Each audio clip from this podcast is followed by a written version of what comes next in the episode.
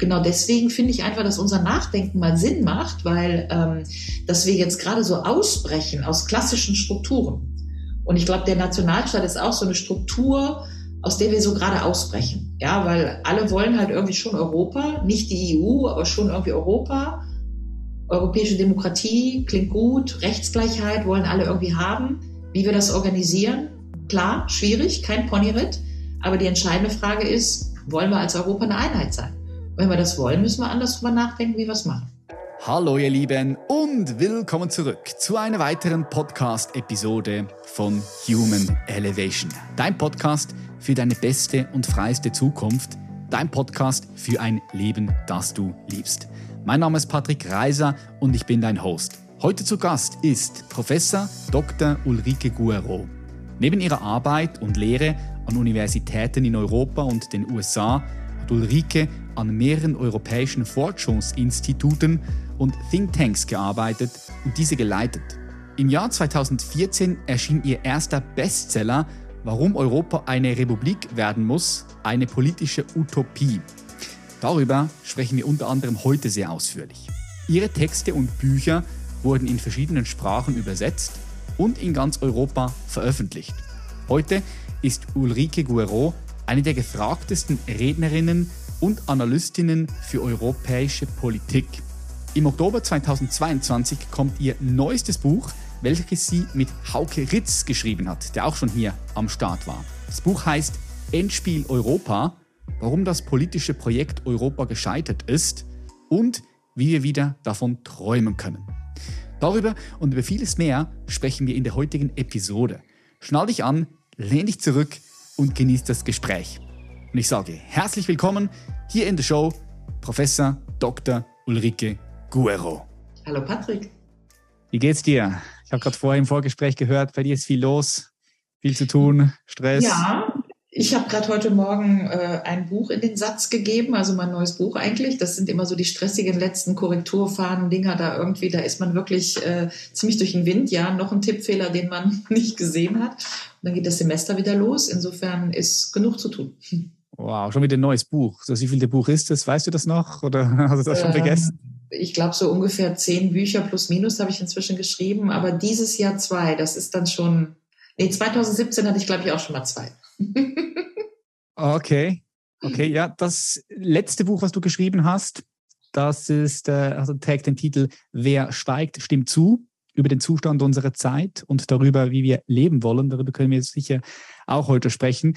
Was mich interessiert, warum geht es um ein neues Buch bei dir, was du jetzt gerade abgegeben hast? Das neue Buch heißt äh, Endspiel Europa und ich versuche ähm, einfach mal nachzuzeichnen, was hatte Europa 1989 vor zum Zeitpunkt der Wende, Mauerfall ähm, und äh, das bis zum Ukraine-Krieg. Ja, und mhm. die zentrale These ist, dass Europa 1989, 92 ist der gleiche Moment. Ja, 89 geht die Mauer auf, 92 machen wir den Maastrichter Vertrag. Und dieses Jahr ist ja 30 Jahre Maastrichter Vertrag, 92 bis ähm, heute. Und ähm, der Maastrichter Vertrag war über Ever Closer Union eine immer engere Union. Davon ist kannst du den ganz kurz, kannst du den ganz kurz für unsere Zuschauer und Zuschauer kurz erklären? Weil, also erstens bin ich auch nicht politisch richtig okay. krass im Game drin. Äh, mein, okay. mein, mein, Themengebiet ist Bewusstsein und Bewusstseinsentfaltung ähm, mit Politik. Ich bin da so ja, bei ein ja. paar Themen drin, aber ich denke, wäre gut, wenn du da uns noch ein bisschen mit reinnehmen kannst. Gut, also dann nochmal von vorne. Äh, die zentrale These des Essays ist, wir wollten, wir Europa, die EU wollte 1992 äh, zwei Sachen. Wir wollten eine immer engere Union, also eine immer bessere Integration und so weiter, teilweise ja sogar mit der Schweiz. Ja, genau. Ja. A und B wollten wir eine föderale Friedensordnung mit Russland. Ja, das waren nach dem Mauerfall, wo wir gesagt haben, der Kalte Krieg ist jetzt vorbei, die Blockkonfrontation ist vorbei. Das heißt, wir machen jetzt Europa.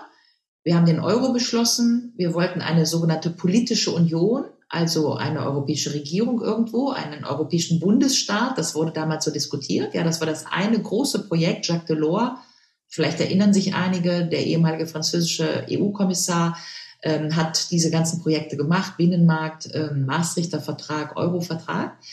Das war das eine große Ziel. Und das andere große Ziel war, ähm, es hieß ja damals, ähm, dass jetzt sozusagen der Osten und der Westen in Europa zusammenkommen. Ja, Ja, genau. Europe whole and free hat Bush Mhm. gesagt. Das ganze Europa ganz und äh, free, also whole and free, ganz und frei. Und dass dieses Europa eben mit Russland eine kon konföderale Ordnung macht. Das waren die beiden Projekte. Ja. Und jetzt schaue ich mir eigentlich, ich habe einen Co-Autor, der heißt Hauke Ritz, wir haben das zusammengeschrieben. Kenn ich, war auch schon hier. Ach so, der war auch schon hier. Ja, Ja, okay. Hauke war auch schon hier. Der war auch schon hier. So, äh, also bei dir. Jedenfalls, ich bin ja die Europa-Expertin, Hauke ist eher so der Russland-Experte. Genau. Haben wir gesagt, äh, für A mache ich, B macht er. Ja, also die Mm, super. und wir gucken uns einfach mal über 30 Jahre an, was ist denn daraus geworden? Und dann haben wir das Buch ganz klar symmetrisch geteilt in die 90er Jahre, die Nullerjahre und die 2010er Jahre und haben mal geguckt, wie, wie lassen sich denn sozusagen die beiden Projekte nachzeichnen und haben eigentlich am Ende nur gesagt, beide Projekte sind mehr oder weniger gescheitert. Ja, also von der politischen Union Europas sieht man heute sehr wenig. Wir haben Nationalismus, Populismus. Die Briten sind schon ausgetreten. Die Schweiz will nicht dazukommen, wie auch immer. Mhm, ja. Aber das ist schon länger so bei der Schweiz. So, ne? Schweiz ist so Ja, ich Spezialfall. Gell? Ich weiß, ich weiß. Aber jedenfalls von äh, viel europäischer Integration ist gerade nicht zu spüren, ja. Und auf der anderen Seite ist jetzt eben dieser Ukraine-Krieg und wir schneiden ja den Kontinent eigentlich wieder in zwei Teile durch, ja. Wir äh, zementieren jetzt die NATO-Grenze, äh, Finnland, Schweden auch in die NATO und so weiter. Das heißt, eigentlich bauen wir wieder so eine Art äh, Mauer wieder auf, nur weiter im Osten, halt in Kiew und nicht in Berlin. Und das gucken wir uns an über 30 Jahre und zeichnen nach, was waren denn eigentlich die Gründe dafür, dass das gescheitert ist, wann ist das passiert, wann ist die Dynamik rausgenommen worden.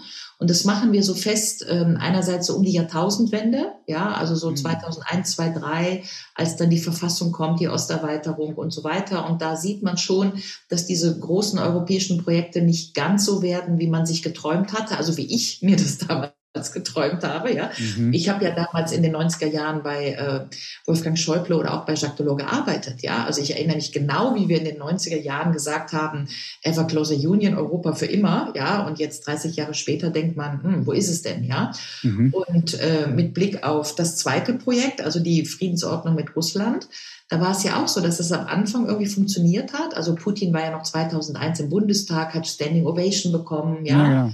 Und äh, dann kippt das eben auch. Und äh, wir zeichnen also diesen Bogen von dem Traum zum Kippen, zum Runter, zu heute zur Ukraine. Und das ist ein Essay und wir hoffen, dass der breit diskutiert wird. Ja, ist natürlich top aktuell. Ne? Ich kann mir schon vorstellen, dass das die Leute, die Gesellschaft interessiert, wie das von A nach B gekommen ist. So, wenn man das so. Ist auch ein kurzer Text, ne? Also wir haben 116 Seiten, das kann man schon so in zwei. Stunden lesen. Ja, das ist jetzt so ein bisschen eigentlich leichte Kost und äh, wir wollten halt einen großen Bogen schlagen. Also ich bin ja Professorin und ich merke, dass ähm, äh, gerade auch so in der Generationendynamik, da ist ja um das Jahr 2000 viel passiert. Da kam halt die Millenniumszäsur, kommen die Millennials, kommt das Internet. Und ich merke halt, dass für viele auch meiner Studenten sozusagen vor 2000, das gibt's nicht. Ja, also irgendwie fängt, wenn die so um Hm. Ja, klar. die sind ja jetzt auch so um 2000 geboren, ja. Und dann sind die so um 2010 herum politisch sozialisiert worden. Jetzt sind sie so Anfang 20. Aber so auch schon 90er Jahre. Was ist denn der Maastrichter Vertrag? Was ist denn Jacques Delors? Ja.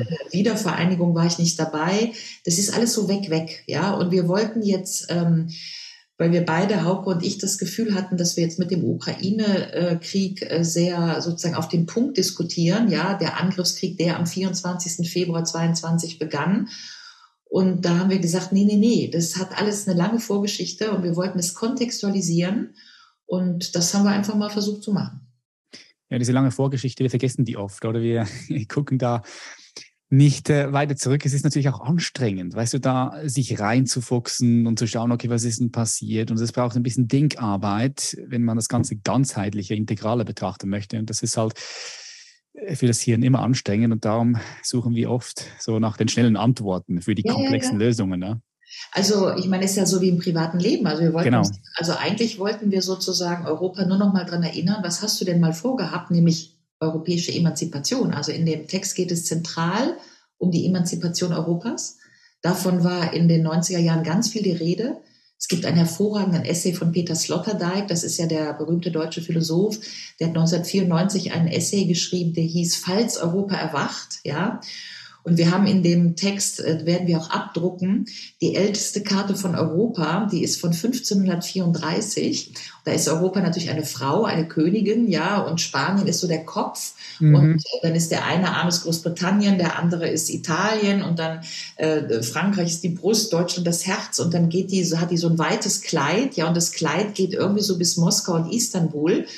Und ähm, daran kann man ja sehen, dass so im Mittelalter halt Europa so ganz gedacht war als Kontinent, als Frau. Ich sage auch immer gerne dazu, Europa ist eine Frau, ja, die, die Europa, die phönizische Prinzessin auf dem Stier.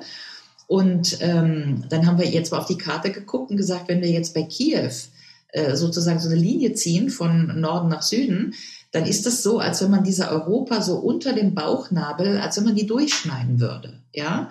Und das wollten wir einfach mal reflektieren, was das jetzt eigentlich geostrategisch heißt. Ja, dann ist mhm. die Europa, die, die, die Europa ist eigentlich eine, ein Rumpf. Ja. Und, ähm, und deswegen wollten wir nochmal daran erinnern, dass ja dieses emanzipatorische Projekt, was sind wir für eine Kultur, was verbinden wir mit Europa, welche Werte, haben wir da was Eigenes? Ähm, und, und wenn ja, kann dieses eigene sich emanzipieren. Ja, und das waren ja, ja eigentlich die Ideen von 89 und wir sagen halt, die sind jetzt gescheitert und wir wollten dann nur noch mal dran erinnern, weil wie im eigenen Leben, irgendwann bricht man das Studium ab und dann ist man keine Ahnung, was man ist, aber nicht mehr das, was man mal werden wollte, ja. Und ähm, mhm. dann kann man sich aber ein paar Gedanken machen, warum man nicht das geworden ist, was man werden wollte. Das war die Idee des Essays. Mhm. Du sprichst jetzt von dieser europäischen Integration, europäische Eman, Eman kann ich es aussprechen? Emantap kann es gar nicht aussprechen. Emanzipation. Ähm, wie, wie, sieht das, wie sieht das bei dir aus? Also wenn jetzt, stell dir vor, die bestmögliche Zukunft für Europa aus deiner Perspektive mit dieser Integration. Wie, wie, wie sieht das aus? Wie würden wir feststellen, wie, wie würden wir das wahrnehmen in unserem täglichen Leben? Ja, also am Ende haben wir so ein Kapitel, wie das aussehen könnte. Das ist natürlich nur eine Skizze, weil das Buch insgesamt nicht lang ist. Und ähm, also die hätte jetzt äh, sozusagen, diese Skizze hat natürlich zum ersten Mal das äh, zentrale Element, dass es einen Frieden geben muss, einen Verhandlungsfrieden jetzt mit der Ukraine, dass dieser Krieg möglichst schnell aufhört, bevor er eskaliert. Also ich bin da in großer Sorge, dass, äh, dass diese Konfrontation weitergeführt wird und dass es zu einer direkten Konfrontation NATO-Russland kommt oder was auch immer, ja, also dass das eskaliert. Mhm. Insofern Frieden. Und dass man dann eben nochmal eigentlich ganz neu guckt, was wollten wir 89 und ist es völlig verbrannt? Kommen wir da gar nicht mehr hin, dass wir mal eine Kooperation mit Russland wollen? Ja, also ich sage jetzt gar nicht Putin und so, sondern ja klar, kann ja, kann ja kann ja auch jemand anderes ja, dort. Äh, die Zeit danach, aber ist das denn ist das denn darstellbar zurück zu diesem Begriff des Rumpfes? Ja, ist das denn darstellbar, dass Europa als Rumpf sozusagen überlebt? Ja, das heißt, wenn man jetzt sagt, was wollen wir oder was schlagen wir vor? ist, dass wir tatsächlich sagen, lass uns nochmal zurückgehen, lass uns nochmal schauen, was wir 89 wollten. Die politische Union hieße für mich, ich habe das mal in einem anderen Buch genannt, die Europäische Republik. Das ja, genau. 16, gesehen, ja. Ne? Das war übrigens auch in der Schweiz damals ein Bestseller. Da war ich ein paar Mal in Sternstunden der Philosophie, da im äh, SFR. Mhm. Ähm, und äh, im Schweizer Fernsehen übrigens eine tolle Sendung. Und ähm, das Buch hab, war tatsächlich ist ganz gut angekommen, wo ich halt gesagt habe, äh, im Grunde müsste Europa, weil das halt irgendwie seit 30 Jahren nicht funktioniert, ne, mit den Nationalstaaten der EU, wer entscheidet jetzt. Äh, das ist auch super komplex, das ist doch super, super schwierig mit diesen ja. einzelnen Ländern und ja, einzelnen Kulturen ja. und Geschichten. Und wenn wir zurückblicken, ich liebe ja total, ich liebe Geschichte. Hm, ich, ich liebe das zu sehen, auf, im Fernseher zum Beispiel, auf Netflix. Ja, ich, ich gucke mir da immer gerne dann diese äh, Vikings zum Beispiel habe ich gefeiert oder jetzt gibt es eine Serie auf Amazon, wo Magellan äh, da Indien entdeckt und so. ich finde es einfach spannend zu sehen, ja. wie, das, wie das entstanden ist und wo wir heute sind und wie dann auch Amerika äh, ja, entdeckt wurde und, und, und dort eigentlich Amerika ist also der verlängerte Arm von Europa, wenn du so sehen ja, möchtest. Ja, ja, und alles, was passiert ist, auch mit der Kolonialisierung und, und, und alles ist die krasse Geschichte. Und jetzt, und, und wie stellst du die, also wie stellt ihr euch das vor, so eine europäische Republik mit dieser Geschichte und mit all diesen verschiedenen Kulturen? Wie, wie muss ich mir das vorstellen? Ich finde das super komplex. Es ist total super komplex, ähm, aber äh, erstmal stellen wir fest, dass die EU, so wie sie ist, nicht funktioniert. Ja, also seit 30 Jahren kommen wir ja da irgendwie nicht zu Potte und alles wird eigentlich immer eher schlechter. Populismus, Nationalismus, Brexit habe ich schon erwähnt. Ja, genau, genau. Jetzt haben wir gesagt, äh, was wäre wenn? Also was wäre, wenn wir jetzt eigentlich einen europäischen Staat gründen würden? Ja, dann sagen alle Leute, äh, bekloppt, Utopie und so, ja, klar. Aber wir koppeln das ja zurück an die Gegenwart. Also zum Beispiel steht ja die Perspektive eines föderalen europäischen Bundesstaates, die steht ja zum Beispiel im deutschen Koalitionsvertrag. Also das ist ja jetzt nicht völlig utopisch, ja. Also ich bin schon der Meinung, dass nicht alles, was in einem Koalitionsvertrag steht, irgendwie morgen Realität ist.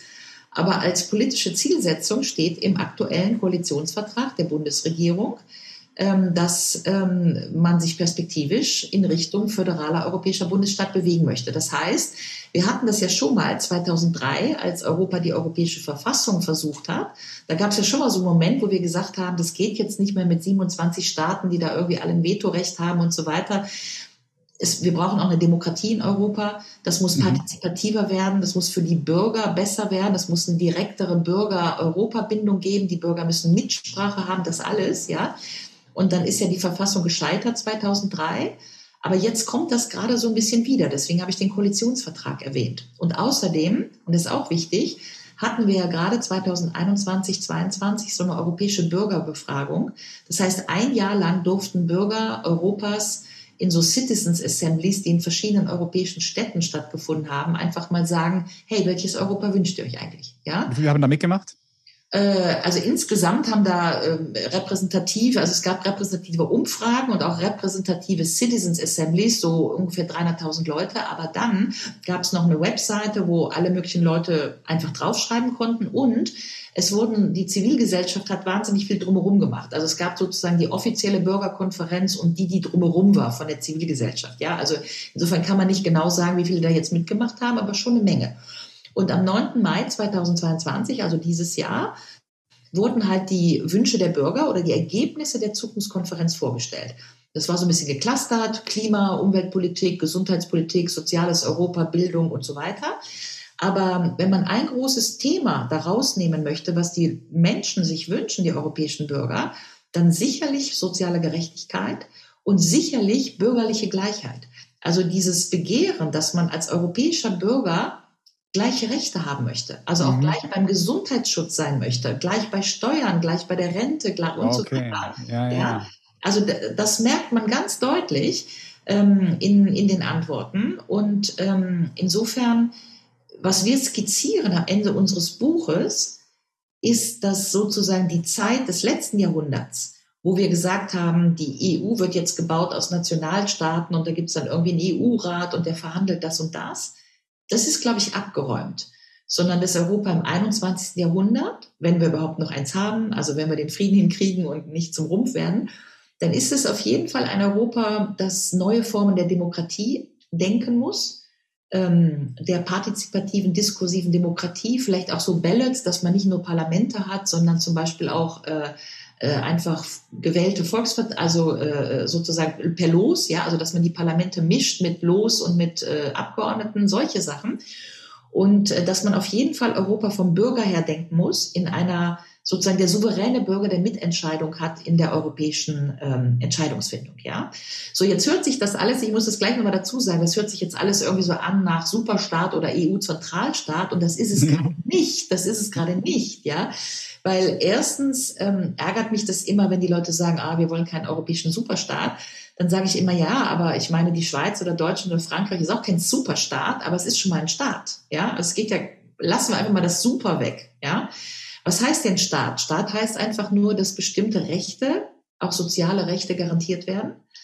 Und ähm, ansonsten muss man das, was wir da denken, sich eigentlich so vorstellen wie die Schweizer Eidgenossenschaft. Ja, also wir, wir sagen ganz klar, alles ist subsidiär. Keiner soll Kultur, Herkunft, Identität verlieren. Ich mache es mal ganz plastisch. Also mhm. gucken wir mal nach Frankreich. Ja, da haben wir oben die, die, die Bretonen, die sprechen Gälisch und unten die Korsen, die sprechen Korsisch.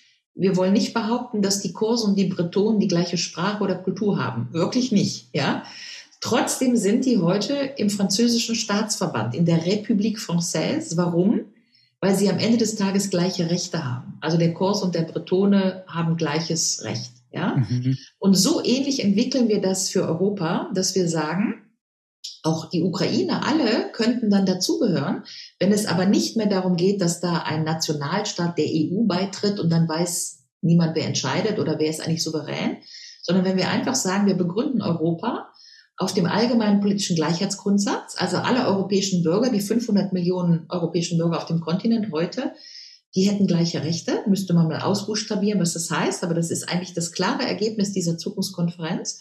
Und dann würde man ähm, das wäre dann das Parlament, die säßen halt alle in einem Parlament und würden abstimmen über solche Dinge, die ja auch ganz real diskutiert werden. Das sind ja gar keine Utopien, also zum Beispiel europäische Arbeitslosenversicherung, ja, oder mhm. europäisches Grundeinkommen. Das sind ja Vorlagen im Europäischen Parlament, darüber wird ja schon gesprochen. Ja. Das wäre also die erste Kammer, ja, diese ganzen europäischen Bürger in einer Kammer.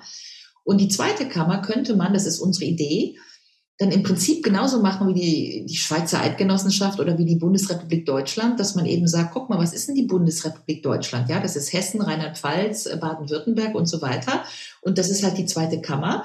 Und so könnte man ja in Europa auch sagen, guck mal, wir haben Tirol, wir haben Böhmen, wir haben Schottland, wir haben Katalonien, wir haben äh, das Rheinland äh, und so weiter.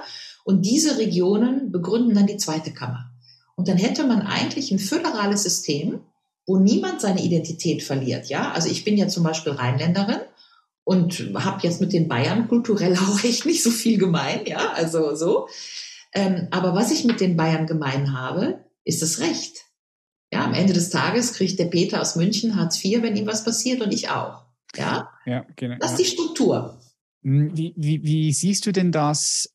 Also, so wie du mir das jetzt erzählst, wäre es dann so, dass die einzelnen Länder aber auch Power, Kraft, Verantwortung abgeben an den europäischen Staat. Ist das richtig? Naja, das ist ja dann eigentlich die falsche Frage. Ne? Also die Frage ist ja so, wer ist der Souverän?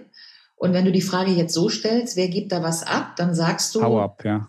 Power oder die, der Staat hat eine Power und die gibt er ab, die muss er dann abgeben nach Brüssel. So wird das ja immer diskutiert, ja. Deutschland. Ja, das höre ich nämlich in der Schweiz. Weißt du, warum nicht die Schweiz? Ja, ich weiß. Keine Power abgeben. Genau. So. Und wir sagen aber, äh, frei nach Kurt Tucholsky, alle Souveränität geht vom Volke aus und kommt so schnell nicht wieder. Das heißt, die Souveränität liegt eh nicht beim Staat, sondern bei den Bürgern dieses Staates. Ja, wir sind der Souverän. Ja. Best case, best case. Wenn es wirklich, wirklich so ist. Also wir haben ja bei der Corona-Politik ja gesehen, dass es ja gar nicht so ist. Ja. Ich bin ganz bei dir, da wollen wir gar nicht kritisch sein, aber dem deutschen Volke, ja, also theoretisch ist es so, ja. ja. Und jetzt könnten wir doch mal, ist ja nur ein Gedankenspiel, aber jetzt können wir doch mal sagen, das ist ja eigentlich, vielleicht kennen das einige von den Zuhörern, aber der Leviathan bei Hobbes, ja. Das ist ja genau die Szene, wo äh, der Mensch ist des Menschen Wolfs und damit keiner den anderen angreift, geben alle ihre Souveränität an den Staat in so einer Übertragung, damit der Staat sie dann schützt, ja. Aber am Anfang steht der Akt der Übertragung. Das heißt, die Bürger entscheiden, welchem Staat sie was übertragen. So, ja. Jetzt machen wir mal ein Gedankenspiel. Also wir sagen, die 500 Millionen Bürger, die heute in Portugal, Spanien, Italien, Frankreich wohnen, ja, die sagen sich, ach, Portugal, Italien, Frankreich, das funktioniert alles nicht mehr so richtig und es funktioniert schon gar nicht in äh, diesen EU-Strukturen. Wir, die Bürger Europas, wir holen uns unsere Souveränität zurück. Wir ähm, und wir überantworten sie an einen europäischen Staat, alle zusammen. Also nicht die Portugiesen an einen portugiesischen Staat, die Italiener an einen italienischen Staat und die Franzosen an einen französischen, sondern wir alle zusammen an einen europäischen Staat. Ja, dann hätten wir alle die, Euro die, die gleichen Rechte. Dieser Staat wäre sehr funktional. Er wäre deswegen noch lange kein Superstaat. Ja, ähm, aber wir hätten trotzdem alle unsere Identität und unsere Herkunft, genau wie ich heute in der Bundesrepublik Deutschland lebe und meine rheinische Identität habe und der Peter in München in München in der Bundesrepublik Deutschland lebt und seine bayerische Identität hat. Ja, oder eben die Korsen und die Bretonen äh, ihre Identität haben, aber heute im französischen Staatsverband sind. Das ist so ein bisschen die Denkidee. Ja. Mhm.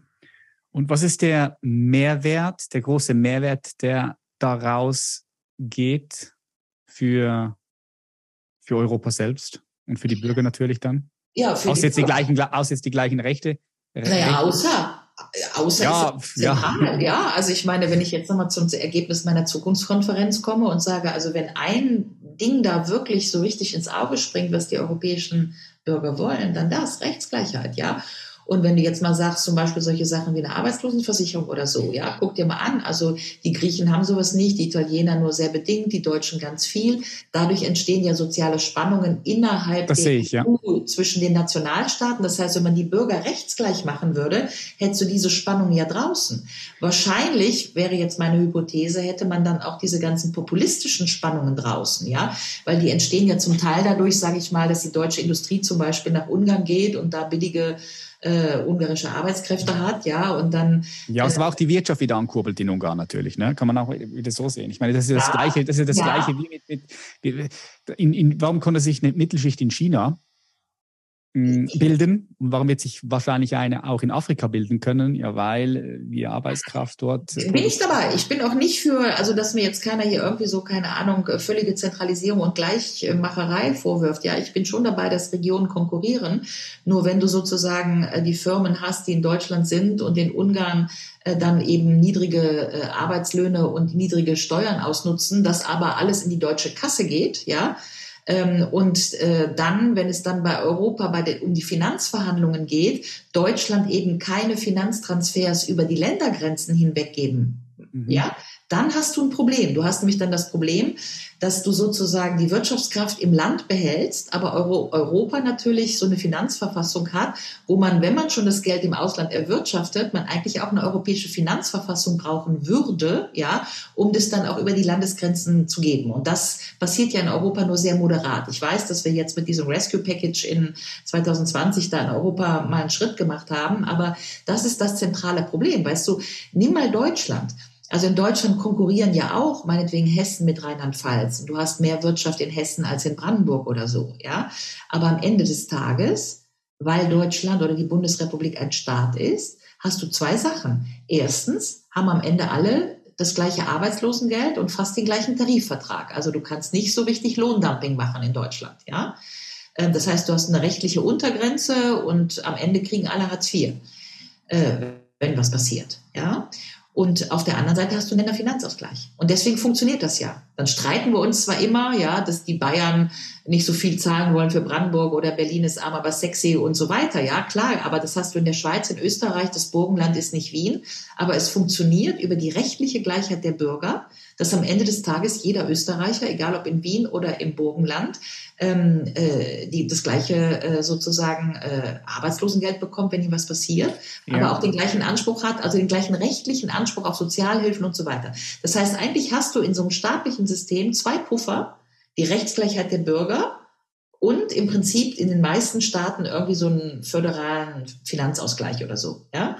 Und dann funktioniert die regionale wirtschaftliche Konkurrenz. Wenn du das nicht hast, dann spielst du Staaten gegen Staaten aus. Deutschland ist irgendwie wirtschaftlich super, super und Ungarn ist es nicht. Und dann machen die eine Konkurrenz, die sie eigentlich gar nicht machen können. Aber mehr noch als dass Staaten in die Konkurrenz gehen, gehen ja dann Bürger in die Konkurrenz zueinander.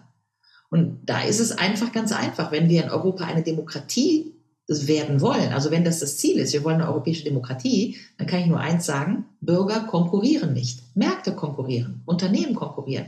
Aber Bürger konkurrieren nicht um Rechte, jedenfalls nicht in einer politischen Einheit. So, und jetzt ist die Frage, wollen wir ja oder nein aus Europa eine politische Einheit machen? Dann wäre die Rechtsgleichheit der europäischen Bürger nicht nur irgendwie so ein Ding, wie du eben gesagt hast. Also was wäre der Vorteil so außer den Bürgerrechten? Ja, nee. Ja, sondern ja. ich würde sagen, ja, ja, das ist, das wäre das die, zentrale, die zentrale strukturelle Veränderung. Okay. Und, und, wie, und wie, wie würdet ihr das lösen? Jetzt ist ja so, zum Beispiel in der Schweiz ist ja, sind die Preise, wir haben andere Preise als in der Ukraine oder irgendwo in Italien oder auch schon in Deutschland. Das sind überall andere Preise, ähm, andere Wirtschaft. Wenn, jetzt, wenn wir jetzt sagen, jeder würde Betrag X bekommen für Arbeitslosengeld und das wäre überall gleich, das ist ja dann nicht überall gleich, weil die Bedingungen anders sind, in denen wir leben. Naja, also. Wie, wie, würdet ihr das, wie würdet ihr das, würdet ihr das prozentual, wie, wie würdet ihr das handeln? Weil, also, da sehe ich auch ja. eine große komplexe, komplexe Herausforderung. Ja. Also, einfach ist gar nichts, ja. Außerdem muss man dann entscheiden, man müsste, man müsste, wenn, wenn, also, das ist ja eine Skizze, ja. Also, ja. Also, Aber wenn man das machen wollte, dann müsste man so eine In-Phasing-Geschichte machen. Das ist so ein bisschen wie die deutsche Wiedervereinigung, wo man prinzipiell gesagt hat, irgendwann seid ihr als deutsche Bürger rechtsgleich. Aber wir machen jetzt erstmal 80 Prozent, hatten wir ja lange in Deutschland, ja, dass die äh, ostdeutschen Polizisten 80 Prozent des Westgehalt hatten und so weiter. Also du musst natürlich so Angleichungsschritte machen, ja. Ich sage ja nicht, das muss alles auf den Knall passieren, so mhm. geht nicht, ja. Und das zweite Kriterium wäre sicher, dass man unterscheiden muss zwischen den Ländern der Eurozone und der Nicht-Eurozone, ja. Und wahrscheinlich für die Eurozone, glaube ich, lässt sich das darstellen. Also wenn du jetzt mal so guckst, ja, Natürlich gibt es auch in der Eurozone Unterschiede, aber es gibt halt auch Unterschiede zwischen Bayern und Brandenburg, ja. Also die werden ja auch in Deutschland abgepuffert. Wie werden ja, aber ich würde jetzt mal sagen, die Unterschiede zwischen Spanien und der Schweiz jetzt zum Beispiel sind wahrscheinlich größer wie die von München und Brandenburg. Und, das stimmt ja ähm, zum Beispiel nicht, ja. Also ja. was ist dann Italien und die Schweiz und so? Also ich bin jetzt mal oft auch in der Schweiz gewesen. Äh, da in Zürich, das ist richtig sparkling. Ich war gerade erst da, ja, und Lausanne und so, das ist echt mal nett. Aber auch die Schweiz hat natürlich äh, arme Alpenregionen, wo, wo einfach Transfers fließen, ja, und die sehen anders aus. Ja, die sehen immer noch toll aus in der Schweiz, ja. ich spreche hauptsächlich von den Preisen. Das ist wieder richtig. Und, also ich, ich spreche hauptsächlich von den Mietpreisen zum Beispiel oder von den Nahrungsmittelpreisen, die jetzt wie hier in der Schweiz haben. Das ist schon ein großer Unterschied.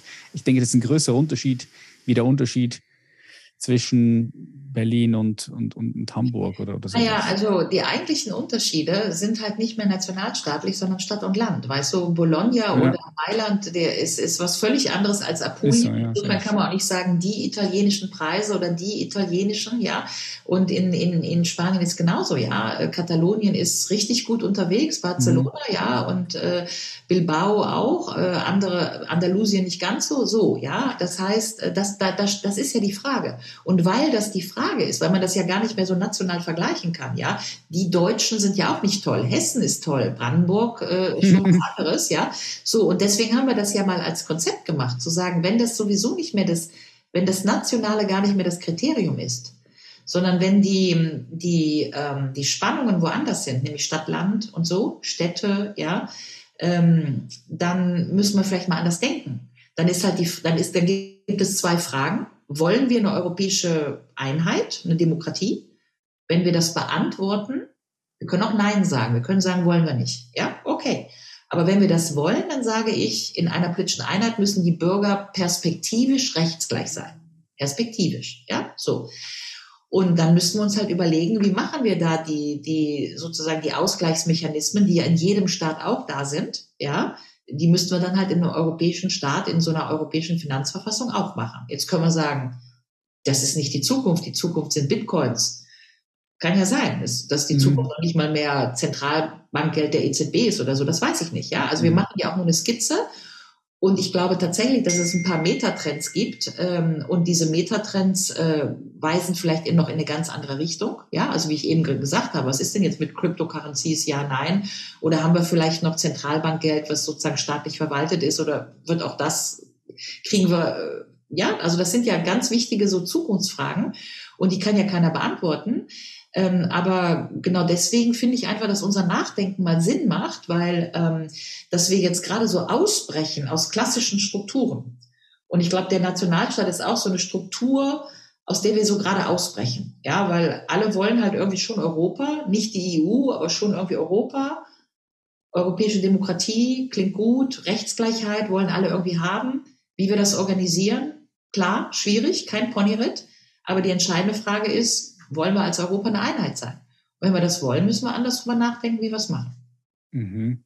Das ist ganz am Anfang angesprochen, dass der Trend, je nachdem, wo man hinschaut, auch vermehrt jetzt äh, ist wieder zurück, nationalistisch. Wir sehen auch in Amerika, dass dort äh, es eine Spaltung gibt zwischen West und Ost. Wie, wie siehst du das? Wie, wie beobachtest du das als, als, als, als Politikwissenschaft, Expertin? Naja, also in Amerika ist ja gar nicht die Spaltung zwischen sozusagen West- und Ostamerika, sondern Coastal America gegenüber der Mitte. Ne? Das ist ja nochmal anders. Also die Ränder Pazifik nach Asien hin und die Ostküste halt nach Europa hin. Ne? So. Ja, oder, oder LA, wenn ich, ja, ja, Miami. Ja, also LA, LA, und Francisco so nach, äh, also der ganze Google-Komplex so irgendwie nach Asien hin, ja. ja und, und äh, irgendwie so äh, äh New Texas. York, Washington, irgendwie, genau. Und ähm, das beobachten wir überall. Also guck auch mal nach Ägypten oder Indien, guck dir Modi an, ja. Mhm. Also du hast eigentlich überall diese äh, Populisten versus sozusagen, sagen wir mal, Progressive, ja. Und auch da ist die Populismus versus ähm, was auch immer, Progressive oder Nicht-Populismus, die, das ist ganz oft auch äh, sozusagen überlappend mit dieser Stadt-Land-Spaltung, ja. Also ja. man ja, also guck mal nach Polen zum Beispiel, guck in die Ukraine, ja. Also die, die Ostukraine ist nicht die Westukraine, auch nicht mit Blick auf die europäische Orientierung oder auch die NATO-Orientierung. Kiew ist nicht äh, das Donbass, ja. Wien ist nicht das Burgenland und so weiter und so weiter. Das heißt, äh, auch in Polen, wenn du dir anguckst, wir hatten die Peace-Partei gewählt, dann ist es eher so Ostpolen, die ländlichen Regionen, ähm, aber Westpolen nicht, die Städte nicht, ja, Warschau nicht. Und, äh, und so ist es eigentlich überall. Guck dir mal in Frankreich an, da ist die Marine Le Pen im Norden ganz stark, da in der Normandie und so, wo die Milchkühe halt sind, ja. Und unten im Süden, wo eigentlich bisher so die Gemüselandwirtschaft war, also so Melonen und Pfirsiche, ja. Ähm, und dann gibt's natürlich noch so andere Sprenkel, auch das Elsass und so. Also, ne, das ist nicht ganz äh, so geteilt. Aber das Stadt-Land-Geschichte, die ist, glaube ich, wirklich so äh, für auch die politische Konfiguration. Bist du Hipster, bist du in Berlin, isst du Sushi, äh, äh, Hast du ein iPhone oder nicht? Hast du permanent WLAN? So, das, das ist ja nicht die Lebenswelt der Landbevölkerung. Deswegen gibt's ja auf dem Land in Frankreich die Gelbwesten, ja. Die brauchen dann noch Benzin, die müssen zum nächsten Supermarkt weit fahren. Die haben nicht irgendwie ein Späti um die Ecke, wo im Zweifelsfall noch alles zu kaufen ist, ja. Ah, ja. ja, ja. Also ich, ich glaube, und, und da machen sich ja dann auch die Lebensmilieus fest. Und an den Lebensmilieus machen sich die politischen Milieus fest, ja. Mhm. Insofern wäre ja jetzt nur meine These, also mal so ganz groß gesprochen, aber wir sind in den letzten 100 Jahren im, im 19. Jahrhundert von der Agrargesellschaft zur Industriegesellschaft zur, äh, ähm, wie sagt man, Dienstleistungsgesellschaft und gehen jetzt Information. in, nennen wir es mal Informationsalgorithmengesellschaft. Mhm. Ja, so. Aber die alten Marxisten gibt's ja heute keine mehr. Die haben immer noch gesagt, der Unterbau bedingt den Überbau. Das heißt, das, was du sozusagen sozioökonomisch vorfindest, bedingt das System darüber.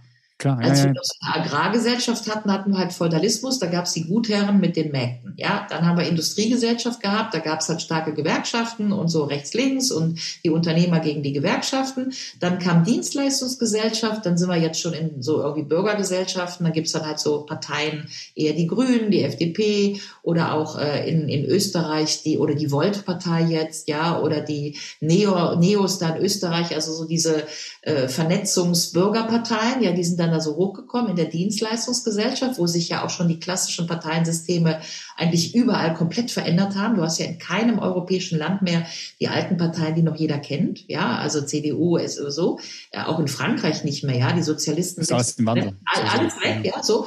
So, und jetzt ist die eigentliche Frage, was ist denn jetzt der Unterbau an Stadt, Land, an Digitalisierung, an wo sind die Arbeitsplätze von morgen? Wo sind also die politisch, die, die, die Milieus, in, wo sind welche Milieus und welche Milieus dieser Informationsgesellschaft oder Algorithmengesellschaft wird welche politische Formierung hervorbringen, ja? Mhm. Das ist, glaube ich, die Frage. Und das, was wir zumindest schon mal sehen können, von wegen Populismus und Spaltung, war ja deine Frage. Aber was wir schon mal sehen können, ist, es geht weg von Partei hin zur Bewegung.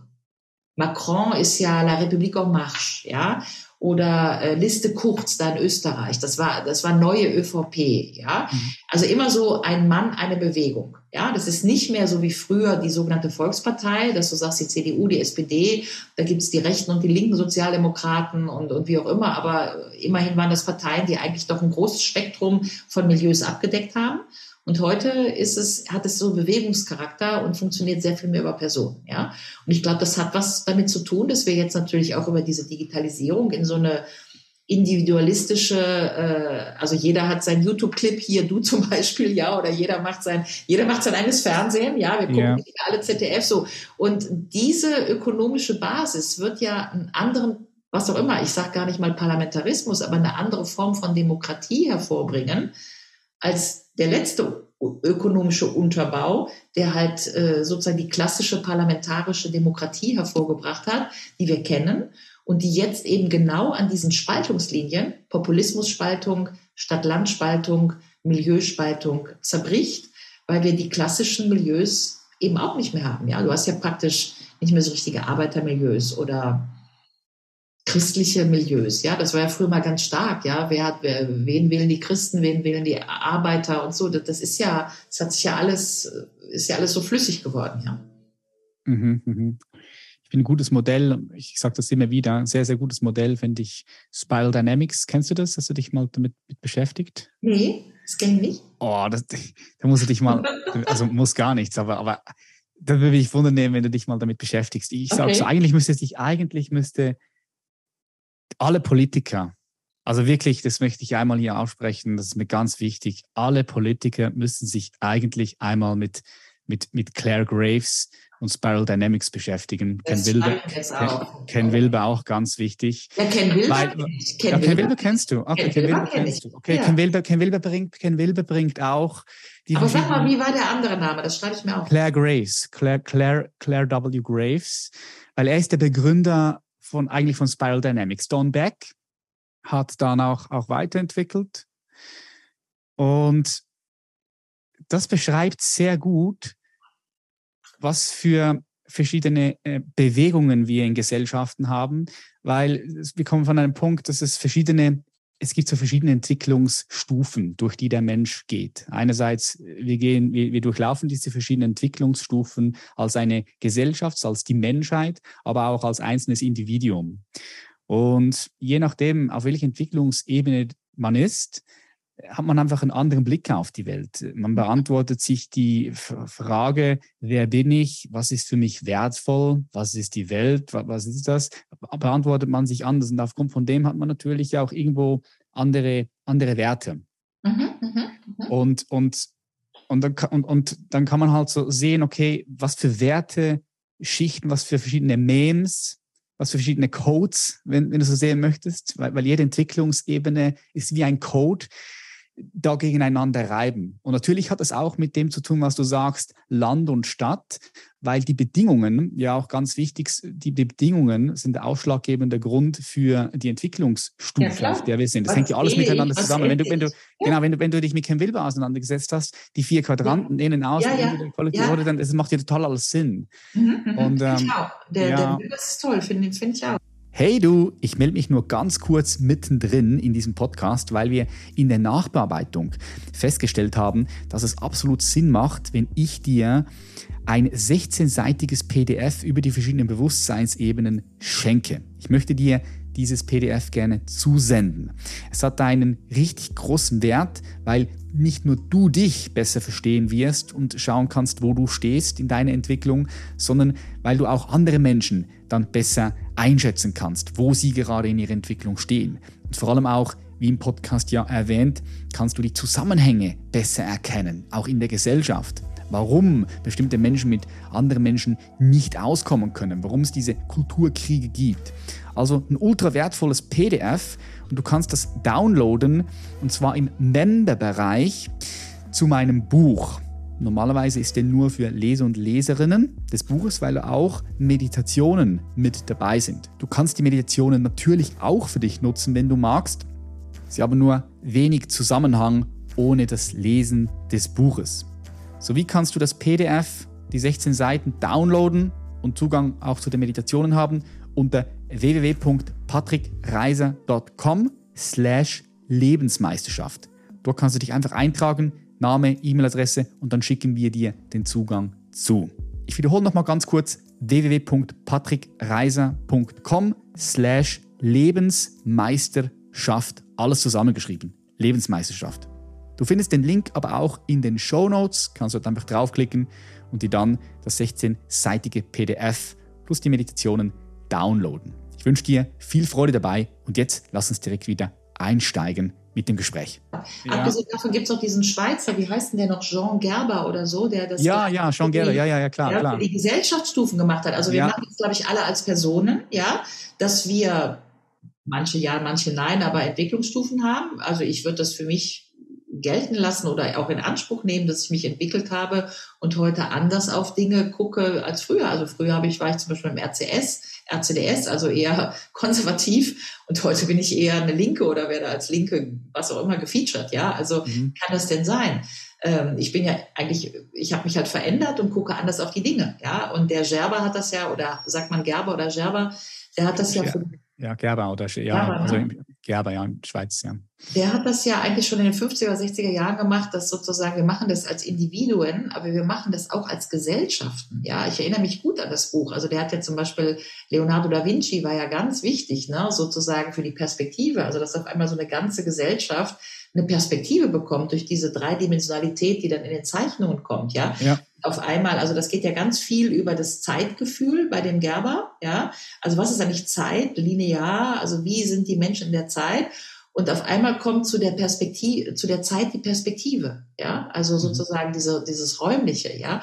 Und auf einmal ändert sich eine ganze Gesellschaft, weil sie auf einmal eine dritte Dimension hat, sozusagen, mhm. ja? ja. Also das finde ich finde es wahnsinnig spannend und äh, also ich kenne jetzt den Graves nicht, aber den Wilbers kenne ich und mhm. ähm, äh, ja, ich glaube, da liegt echt viel zu holen und umso ja. interessanter ist ja jetzt sozusagen das, was wir gerade machen.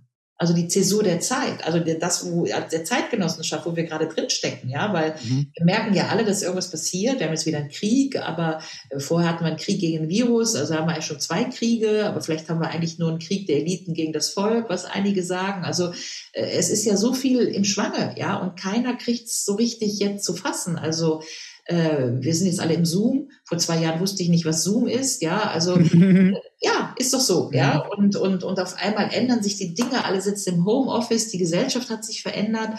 Und wir gehen wie so ein Geburtskanal. Wir kommen da irgendwie woanders raus, wissen aber noch nicht mhm. wo. Und das würde ja auch die Unruhe in der Gesellschaft erklären. Ne? Absolut. Es ist, es ist ein Geburtskanal wenn, wenn du dich mit Spiral Dynamics beschäftigst, dann macht das aus, aus der Metaperspektive. Also für mich macht das alles Sinn. Ne? Obwohl ich jetzt, wie gesagt, da ganz am Anfang, ich bin da politisch nicht so mit drin. Ich sehe das halt mehr von, von innen, von, von, von, vom Bewusstsein eines Individuums und vom Kollektiv. Ähm, aber es macht auf einmal alles Sinn, was natürlich nicht heißt, dass wir dann direkt die Lösung dafür haben. Das, die was Lösung ist ja nicht das Ziel, ne? Ja, ja. Bibel, ne? Der Weg ist das Ziel, ja. Ja, also, ja, ja, richtig schön ja. gesagt, schön gesagt, ja, schön gesagt. Es gibt nicht diese, es gibt nicht genau. dieser Zustand, der, der, der Zustand, wo alles perfekt ist, wo es keine Probleme mehr gibt, das ist der Zustand des Todes. Dann, dann bist du tot. In der ja, Lehre. Oder marxistisch, ja. ja, dass du sagst, wir haben hier so Entwicklungsstufen und dann machen die Arbeiter die Revolution und dann sind wir sozusagen in Zeiten. Ja, also das war ja auch im Prinzip so eine Endzeiterzählung, ja, dass wenn jetzt nur die Revolution von der Arbeiterklasse gemacht wird, dann ist sozusagen alles gut. Und äh, das war halt noch nicht so prozedural gedacht, ja. Und ich glaube tatsächlich, Entwicklung ist Prozess. Oder überhaupt, was heißt denn Entwicklung? Ja, Entwickeln, ja. ja. Also sich aus etwas herauswickeln, ja. Du bist umwickelt von Dingen und entwickeln heißt ja eigentlich ent minus wickeln. Also du entwickelst dich, du, du, du nimmst dich aus ganz vielen Schnüren heraus, ja. Ent minus wickeln, nicht ganz wichtig, ja.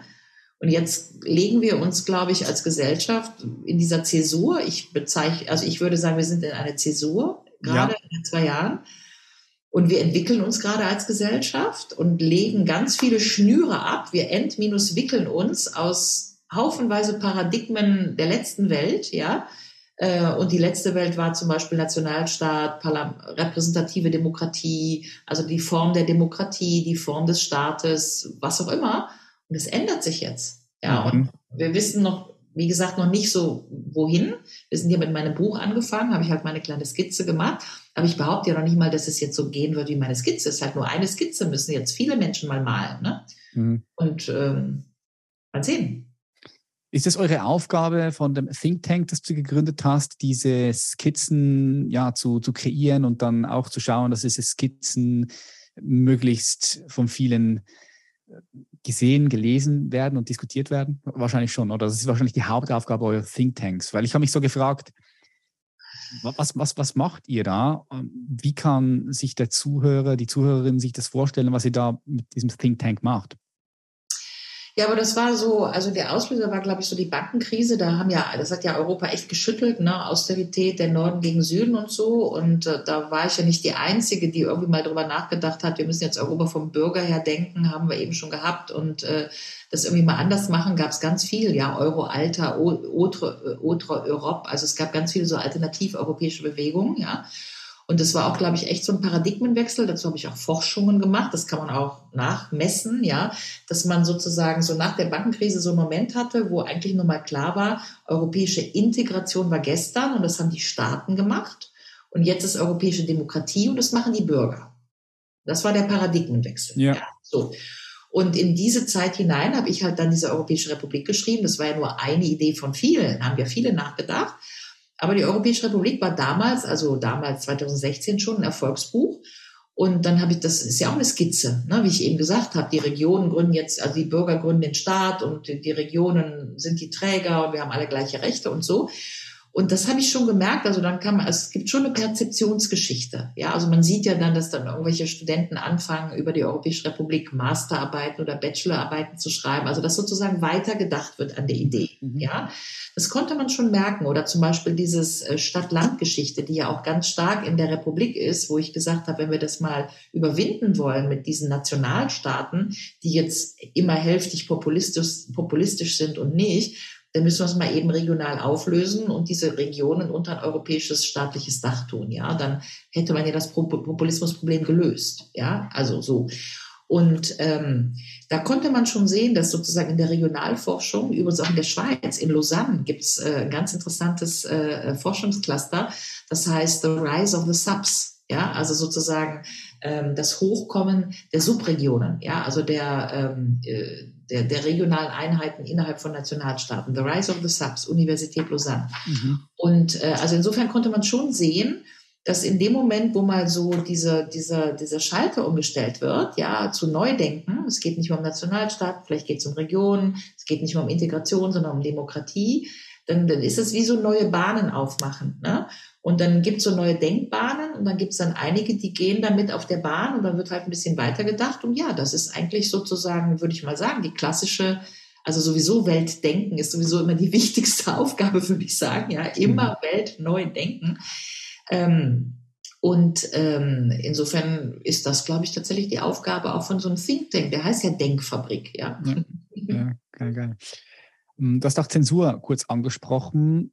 Ähm, haben ja alle super gut äh, erlebt während der Corona-Pandemie.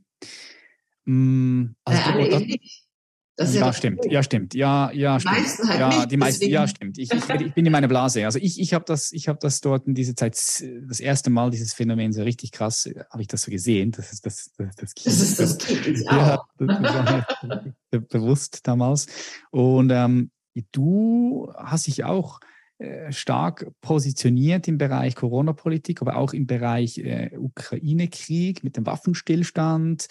Äh, dar, darum bin ich überhaupt auch erst auf dich gekommen, weil die Videos zum Beispiel eins mit Markus Lanz hat irgendwie, glaube ich, fast eine Million Klicks. Da, ja, viel inzwischen, oh mein ja, Gott. Ja, da, ich denke, ich denke, das hat dir sicher auch äh, nochmal geholfen im Bekanntheitsgrad, wobei du da auch viel Kritik einstecken musstest, wahrscheinlich immer noch musst. Wie bist du mit äh, so einer medialen Kritik umgegangen? Wie gehst du da um? Ja, also erstmal habe ich ja eben schon gesagt, dass ich jetzt ein Buch geschrieben habe, in Europa von 92 bis zur Ukraine und alles, was ich bei Lanz nicht sagen durfte, habe ich mal in das Buch geschrieben, ja. Weil ich gedacht habe, ähm, also da wäre doch noch was, ja, und das erscheint ja jetzt im äh, Oktober. Und außerdem hat Herr Lanz mir ja dann am Ende der Sendung gesagt, wir sehen uns wieder. Habe ich gesagt, ja, laden Sie mich im Oktober nochmal ein. Ähm, ähm, dann werden alle so denken, dass wir jetzt mal ein bisschen mehr Frieden brauchen. Ja, Scherz beiseite. Also ich habe halt, wie gehe ich damit um? Äh, das hat ja zwei Ebenen. Ich glaube, so die intellektuelle Ebene war zu sagen, ich muss das jetzt mal aufschreiben. Ja, also wenn man in der Sendung nicht mehr durchkommt, dann mache ich jetzt mal ein kleines Buch. Das sind die 116 Seiten. Da steht natürlich auch viel äh, über die Genese des Ukraine-Krieges drin, ja, und wir bürsten also auch, äh, wie, wie ich das bei Corona in dem Buch gemacht habe, bürsten Hauke und ich äh, die gängige Erzählung auch gegen den Strich, ja, also die gängige Erzählung, dass der Krieg am 24. Februar plötzlich ja. vom Himmel gefallen ist und dass es davor überhaupt nichts gegeben hat und dass es keine Mitverantwortung Aber wer glaubt es noch? Das glaubt doch niemand.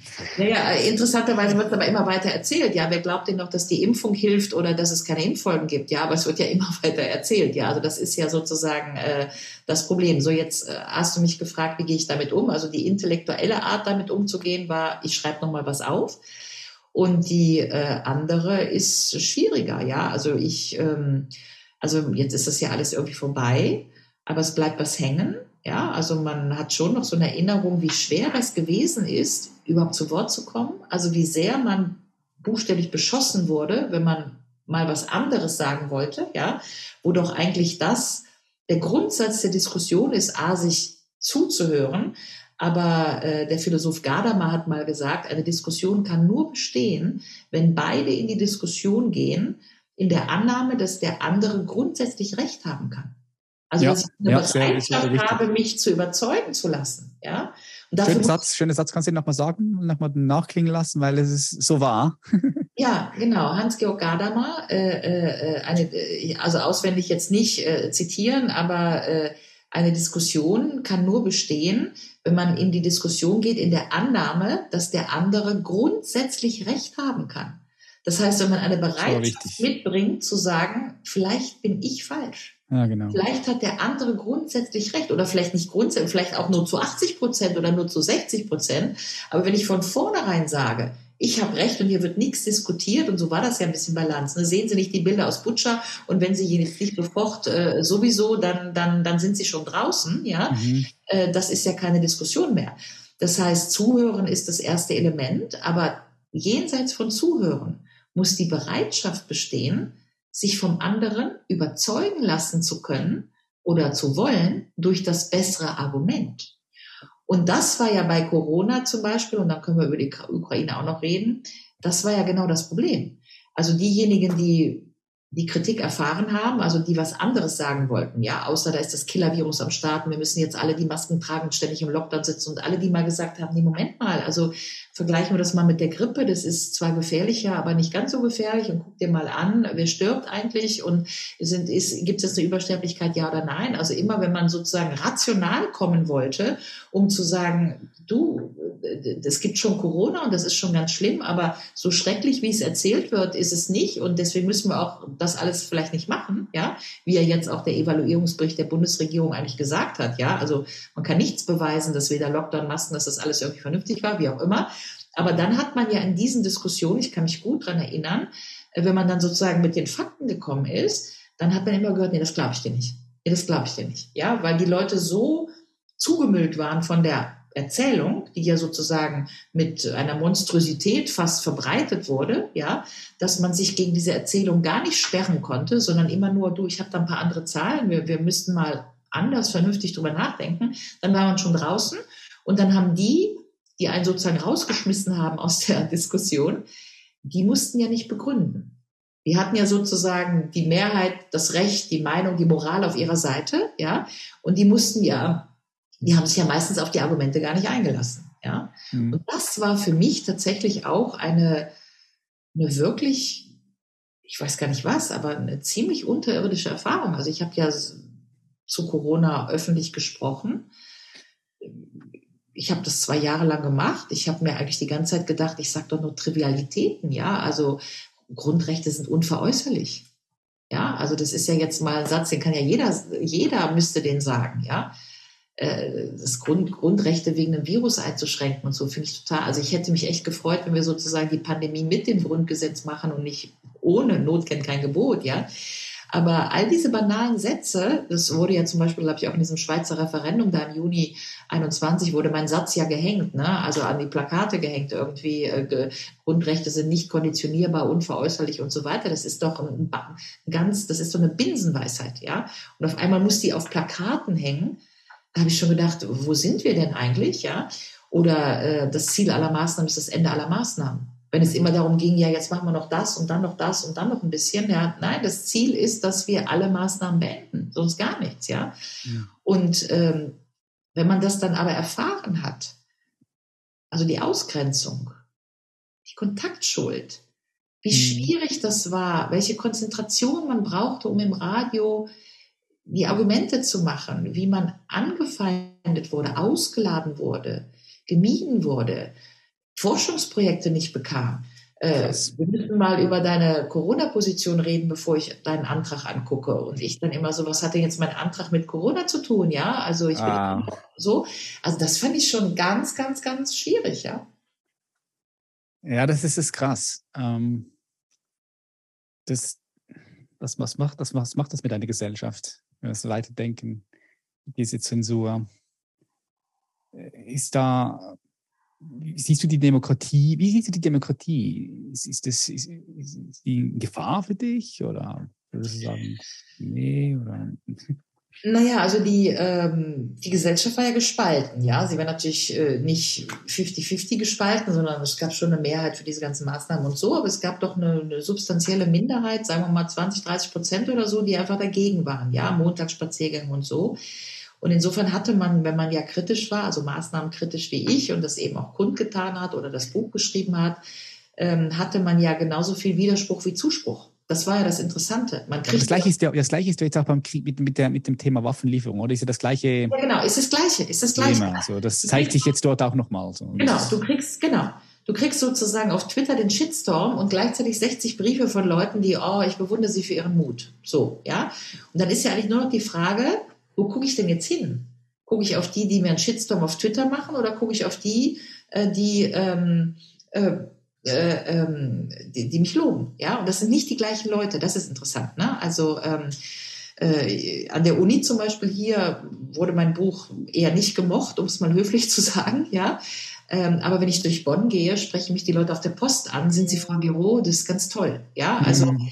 Äh, das ist, glaube ich, eine schon eine Spaltung in ein akademisches Milieu und ein nicht akademisches Milieu, wie die Perzeptionsgeschichte ist. Ja, und in der Tat würde ich auch dabei sagen, bei der Ukraine machen wir ein bisschen das Gleiche, ja, weil die normalen Leute wollen keinen Krieg und die wollen ihre Duschköpfe nicht wechseln, die wollen einfach äh, äh ähm, die wollen jetzt auch keine Inflation, also die wollen nicht sozusagen in die Selbstschädigung gehen für einen Krieg. Ja, das steht schon bei Kant zum ewigen Frieden. Ich müsste es aus dem Regal suchen, ja, aber äh, 1789 oder 1792, von wann ist das Buch zum ewigen Frieden? Da steht so ein Satz drin, ähm, denn so die Völker nie wollen ähm, Kriege machen, weil dann kommt Plünderung und Morden und so weiter. Also der, das Gleiche steht eigentlich drin bei Kant, dass sozusagen Kriege immer nur von Staatschefs gemacht werden, ja, äh, die halt meistens ihre eigenen Kinder nicht in den Krieg schicken. Ja, das ist ja dieser berühmte Film von Bowling for Columbine, äh, äh, von dem, äh, na, wie heißt der jetzt? Ähm, sag schon, von dem Michael, ähm,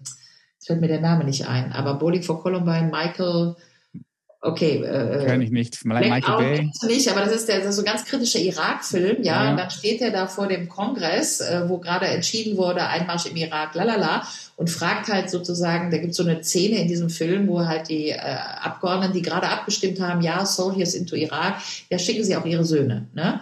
Und dann sieht man die halt ganz, die alle ganz schnell abhauen. Ja, ja, ja. ja. ja Skin halt, in the game, kein Skin in the game, keine Haut im Spiel. So, genau, ja.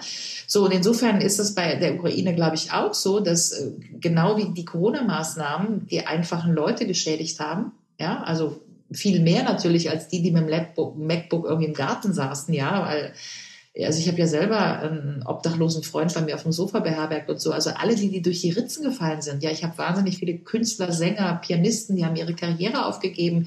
Die, die, die sind heute kreuzunglücklich, ja. Äh, abgesehen von den Frauen, die geschlagen wurden und, und Depressionen. Und also das müssen wir alles gar Kinder, nicht Ja, ja, ja, klar. Und es ist natürlich, klar. wenn du irgendwie eine Villa in Hamburg hast und einen großen Garten oder ein Landhaus, ist das halt was anderes, ja. Also da gibt es schon ökonomische oder soziale Unterschiede, wo das mhm. Und beim Krieg genauso, ja. Also wen wird denn jetzt die Inflation als erstes treffen? Äh, und wen wird denn jetzt die Energiegeschichte, die für die, die 50 Euro mehr an Strom, die Rentnerin oder den Millionär, ja, so. Und ähm, insofern sind natürlich unsere parlamentarischen Systeme heute, du hast mich gefragt, wie ist das mit der Demokratie, aber mhm.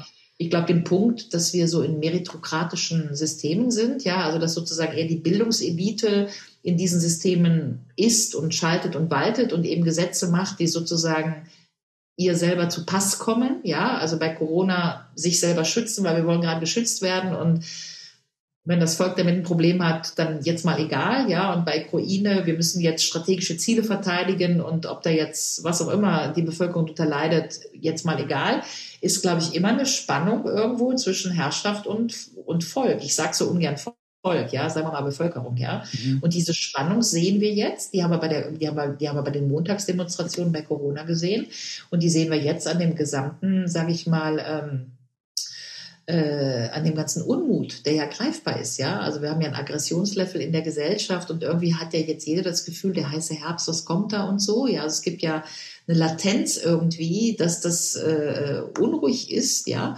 Und ich glaube, das kann man daran festmachen, dass wir jetzt äh, Politik durchsetzen, ähm, die von vielen nicht gutiert wird. Viele sind natürlich noch dabei, aber die, die dabei sind, das sind wir bei Twitter und wer sind die anderen, ja?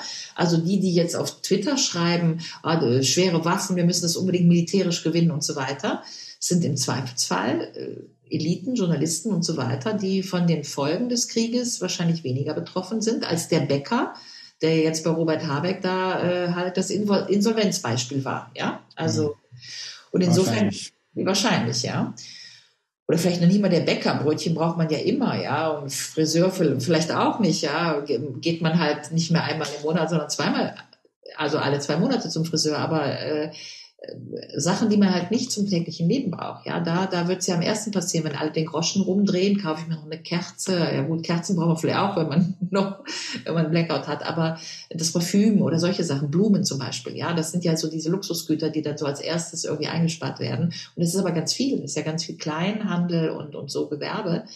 Ähm, insofern glaube ich schon, dass wir, dass die Demokratie immer dann ein Problem bekommt, wenn sozusagen, das hat ja jetzt Sarah Wagenknecht, ich weiß nicht, wer die Rede gesehen hat, ja, aber die hat ja jetzt am letzten ähm, Donnerstag eine großartige Rede im, Euro im Parlament gemacht, im Bundestag und eigentlich genau das gesagt, ja, wir werden den Krieg nicht damit gewinnen, dass wir die deutsche Bevölkerung schädigen, ja. Hm. Und, äh, und dann ist halt die Frage, wie viel Ideologie ist da am Start? Also warum machen die Leute das trotzdem mit? Also frieren für Kiew, Duschköpfe auswechseln und so weiter was wird erzählt, warum das so wichtig ist, ja? Also was ist jetzt was ist das Narrativ, ja? Was, die, was, was ist das Narrativ, ja? Also die, was, wofür kämpfen wir jetzt, ja? Und das, ja, das wäre interessant zu schauen, ja. Und das ist ja nicht zum ersten Mal. Also ich meine, guck dir 1914 und so weiter. Jeder Krieg, also wenn du so Soldaten mobilisieren willst, du musst Leute in den Krieg schicken. Du weißt, dass du tötest oder das, guck dir in der Sun, in der Times, also die Briten rüsten gerade so emotional total auf, ja? In der Sun und so, in diesen, dieser Tabloidpresse, Yellow Press, da stehen jetzt so Artikel, Soldiers, please say uh, uh, um, uh, adieu to your beloved ones. Ja, also Soldaten, sagt schon mal Tschüss zu euren Angehörigen und so. Ne? Und das musst du ja so erzählen, dass du jetzt schon mal emotional sagst, du in drei Tagen bist du in der Ukraine und so. Also dass du das so, so sonst geht ja keiner. Also freiwillig geht ja also ich wüsste nicht, wer freiwillig in den Krieg geht. Vielleicht gibt es irgendwelche Leute, die Psychopathen. der unbedingt schießen will. Aber äh, Gibt's ja auch, ja. Also machen wir uns nichts vor. Ich glaube schon, dass es auch immer wieder gerne Männer gibt, die buchstäblich ja, gerne ja, spielen. Ja, also machen wir uns nichts vor. Also auch in der Ukraine kämpfen jetzt schon westliche Elitetruppen, ja, Franzosen, Niederlande und so weiter. Und die finden wahrscheinlich 70 Jahre Frieden Europa total langweilig und die müssen jetzt mal ihre Waffen ausprobieren. Ja, also das machen wir uns nichts vor. Ich bin da überhaupt nicht naiv. Da können wir jetzt mal lange äh, über so Bücher sprechen wie äh, Teveleit, Männerfantasien. Ja, also mhm. äh, ne, äh, immer das Militärische. Ich habe zwei Jungs großgezogen. Ja, mhm. Äh, ich, ich weiß noch, wenn die klein waren, äh, konntest ich habe denen eine Puppenküche geschenkt. Ja, äh, wie auch immer als sie drei waren, gehst du in den Wald, da wird jeder Stock wird zum Degen, ja. Also mhm. weiß ich auch nicht, wo das herkommt, ja. Ähm, also insofern bin ich da gar nicht naiv, das sollen die Psychologen beantworten, aber ähm, trotzdem ist genau das sozusagen der Punkt. Da die meisten nicht freiwillig in den Krieg wollen, muss es immer eine Erzählung geben, die so emotional wirkungsmächtig ist, dass man denkt, für das Gute, das Supergerechte, für und so weiter, ja. Und so entstehen dann diese, im Grunde ja, diese Aufgeladenheit der Massen, ja, die wir ja in der Rückschau dann 1914 bereuen, ja, und dann sagen, wie konnte das denn passieren, ja. Ähm, so. Ja. Ja. ja, sind die Geschichten, die die Menschen bewegen. Genau. Nicht die Fakten. Ja, oder, oder eben auch dass, dass der Glaube an hehre Ziele, ja, also da, und, und vor allen Dingen daran, dass ich glaube auch an hehre Ziele, ja, aber der Glaube daran, dass man die militärisch, also sozusagen mit Blut durchsetzen kann, das, das, das ist ja immer die Grenze, die verhandelt wird, ja. Äh, also es sind ganz komplizierte Debatten. Ich äh, möchte auch ganz vorsichtig sein, ja gibt ja auch einen großen Unterschied zwischen Töten und Morden, ja, große mhm. Fragen und auch Literatur über den gerechten Krieg oder gibt es überhaupt einen gerechten Krieg, ja, also ähm, Verteidigung, Angriff, äh, ganz problematisch, auch im Völkerrecht ganz problematisch. Ähm, aber die Frage ist halt immer, was machen wir, wer wird mobilisiert mit welcher Erzählung und wie gerechtfertigt ist die Erzählung und geht es nicht doch auch anders, nämlich mit Verhandlungen, ja. Mhm, mh. Ja, und da sind wir dann bei dieser Debatte, okay, Waffenlieferungen oder eben Verhandlungen und dann sagen sie, okay, Putin ist nicht bereit zu verhandeln und ja, das müsste man dann, ja dann mal diskutieren. Dann, dann also ich meine, wir, wenn, wenn Gerhard Stecken wir doch bitte fest. Ja, also wenn, wenn Gerhard Schröder, der jetzt immerhin mal mit Putin spricht, ja, jetzt muss man ja Gerhard Schröder nicht mögen, aber wenn der aus äh, Moskau zurückkommt und sagt, Putin will verhandeln, dann ist ja schon mal die Frage, stimmt es, wenn wir sagen, Putin will nicht verhandeln? Oder erzählen wir, Putin will nicht verhandeln, damit wir einen Grund haben, weiter diesen Krieg zu führen? Ja, also das, kann ich nicht beantworten, aber ich höre einfach nur zwei Dinge. Schröder kommt zurück und sagt, ich habe mit Putin gesprochen, Putin will verhandeln. Und ich habe Medien, die mir erzählen. Hat er das gesagt? Hat er das gesagt? Ja, das ist äh, vor, ich weiß nicht wann das war, vor zehn Tagen oder so. Ne? Okay. War Schröder nochmal in Moskau und kommt zurück und sagt, Putin will verhandeln. So, der Kreml, nein, ich glaube, er hat gesagt, der Kreml will verhandeln. Ja, okay. so. Jetzt kann ich sagen, Schröder ist ein Idiot, ich glaube dem nicht. Oder ich kann sagen, ey, wenn der den Putin kennt, nehme ich das mal ernst, was der sagt und wir gucken mal. Ja, ähm, und, äh, oder ich kann sagen, ich glaube dem Schröder nicht und die Medien erzählen mir, Putin will nicht verhandeln. Also wie auch immer. Verstehst du, was ich meine? Ja, ich, ich verstehe. Das, ich, ja. Bevor du Schröder sagst, Schröder wurde ja auch richtig krass äh, kritisiert, äh, weil, er, weil er noch ähm, mit Putin in Verbindung steht. Und ich dachte mir da einfach so, wie, wie, blöd ist es? Also für mich ist es einfach nur blöd, weil wenn es doch jemand gibt, der äh, Verbindungen hat zu Putin, der vielleicht sein Freund ist, ja, dann wäre es doch blöd, dann wäre es doch blöd. Da, dann wäre es doch blöd, ähm, auf den nicht zu hören, ja, abgesehen ja, davon. Ja, oder, oder es wäre einfach klug, mit ihm verbunden zu sein und, und, ja. und, und es wäre auch klug, dass er mit ihm nach wie vor verbunden bleibt. Also am Ende des Tages, äh, jeder, der schon mal eine Scheidung hinter sich hat oder jeder, der schon mal Kinder erzogen hat, ja, also ich habe ja meine Jungs erzogen, wenn die sich gestritten haben um Legosteine und dann war immer, der hat aber angefangen, der hat aber es angefangen. muss einen Vermittler geben irgendwo. So, am, am, am, Ende ist immer nur, es ist mir egal, wer angefangen hat, ihr hört jetzt einfach auf, ja, so. Mhm. Und das wäre ja das Argument zu sagen, Waffenstillstand jetzt, bevor noch was Schlimmeres passiert und das Ganze eskaliert. Wir wissen ja noch nicht mal, ob es nuklear eskaliert, ja. Also die britische äh, frühere Außenministerin, jetzt Premierministerin hat ja schon gesagt, gesagt, ja, she would push the nuclear button. Da kann ich mir nur an den Kopf fassen, ja. Also ich meine, wir haben jahrzehntelang erzählt, dass Atomwaffen nur zur Abschreckung da sind, ja. Jetzt haben wir eine britische äh, Premierministerin, die sagt, if necessary, I push the bottom, ja, also the button. Dann, dann denke ich mir, wo sind wir, ja? Also das kann ja ganz schnell entgleisen. Das macht mir schon Sorge. Aber nochmal zurück. Ja, wir haben jetzt übrigens auch hier für die Zuhörer eine Initiative an den Start gebracht, die heißt Friedensnoten, also www.friedensnoten.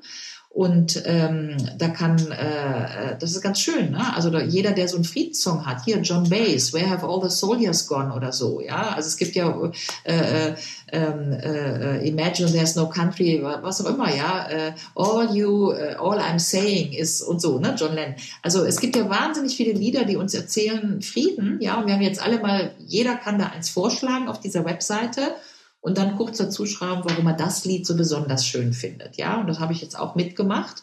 Und ähm, insofern würde ich das halt nur gerne einfach mal reflektiert wissen, was wir da machen. Wir haben jetzt 70 Jahre lang erzählt, Europa heißt nie wieder Krieg. Und jetzt machen wir Europa, oh, super, schwere Waffen und die einzige Lösung ist eine militärische.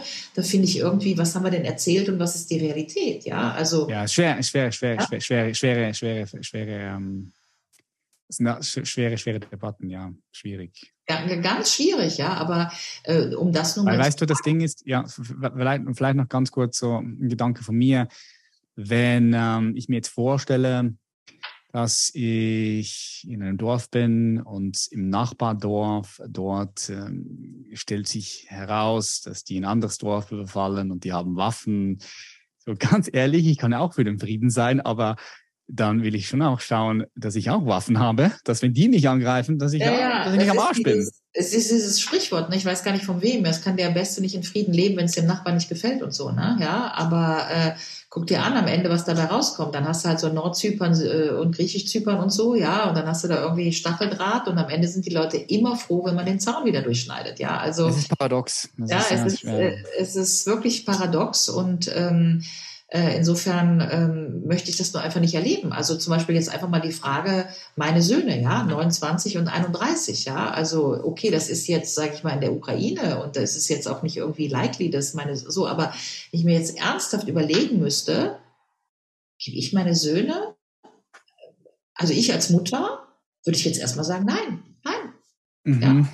Also ähm, so, also ich, ich finde, das ist, verstehst du, es ist einfach ganz, ganz, ganz schwierig, ja. Und natürlich sehe ich das Argument mit dem, mit dem, klar, ja, das Gegenargument, aber mit schweren Waffen auf jeden Fall macht man meines Erachtens keinen Frieden, sondern immer nur mehr Krieg, ja. Also es gibt ja einen interessanten Bericht vom Völkerbund, 1925 wurde der gemacht. Der musste dann der Völkerbund untersuchen, warum hat der Erste Weltkrieg so lange gedauert? Warum waren das vier Jahre, 14, 18? Warum hat man das nicht vorher beenden können? Ja, äh, lag das an den Franzosen, den Belgiern, den Deutschen, wem auch immer? Ja, und die Antwort war, es lag an der Waffenlobby.